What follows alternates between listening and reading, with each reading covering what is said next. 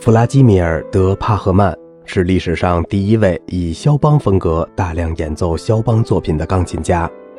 与他同时代的大钢琴家，比如李斯特、塔尔贝格、陶希格、安东·鲁宾斯坦，虽然也弹肖邦，但他们只弹部分自己喜欢的东西。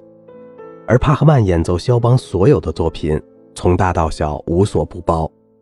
像1880年他在伦敦演奏的音乐会快板，之前从未有人弹过；1889年到1890年在纽约的三场独奏会，全部是肖邦的作品。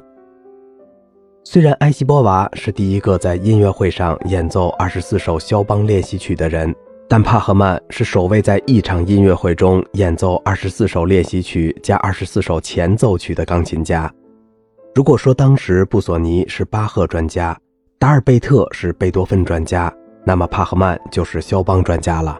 这位生于敖德萨的肖邦巧匠的父亲，据说在维也纳见过贝多芬和韦伯。帕赫曼十八岁时被送到维也纳学习，他成名不算早，一八六九年才在敖德萨首次登台。一八八二年之前，他很少公开演出，但在那之后，逐渐成为同时代最优秀的钢琴家之一。除了大量演奏肖邦。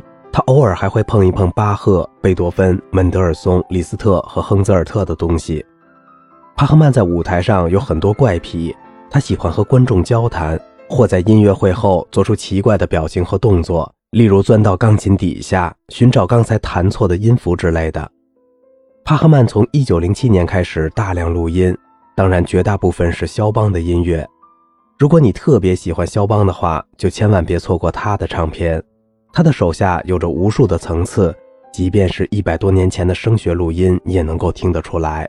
帕赫曼有着典型的浪漫派技巧，流畅自如，两只手对不齐的自由节奏，没完没了的内声部。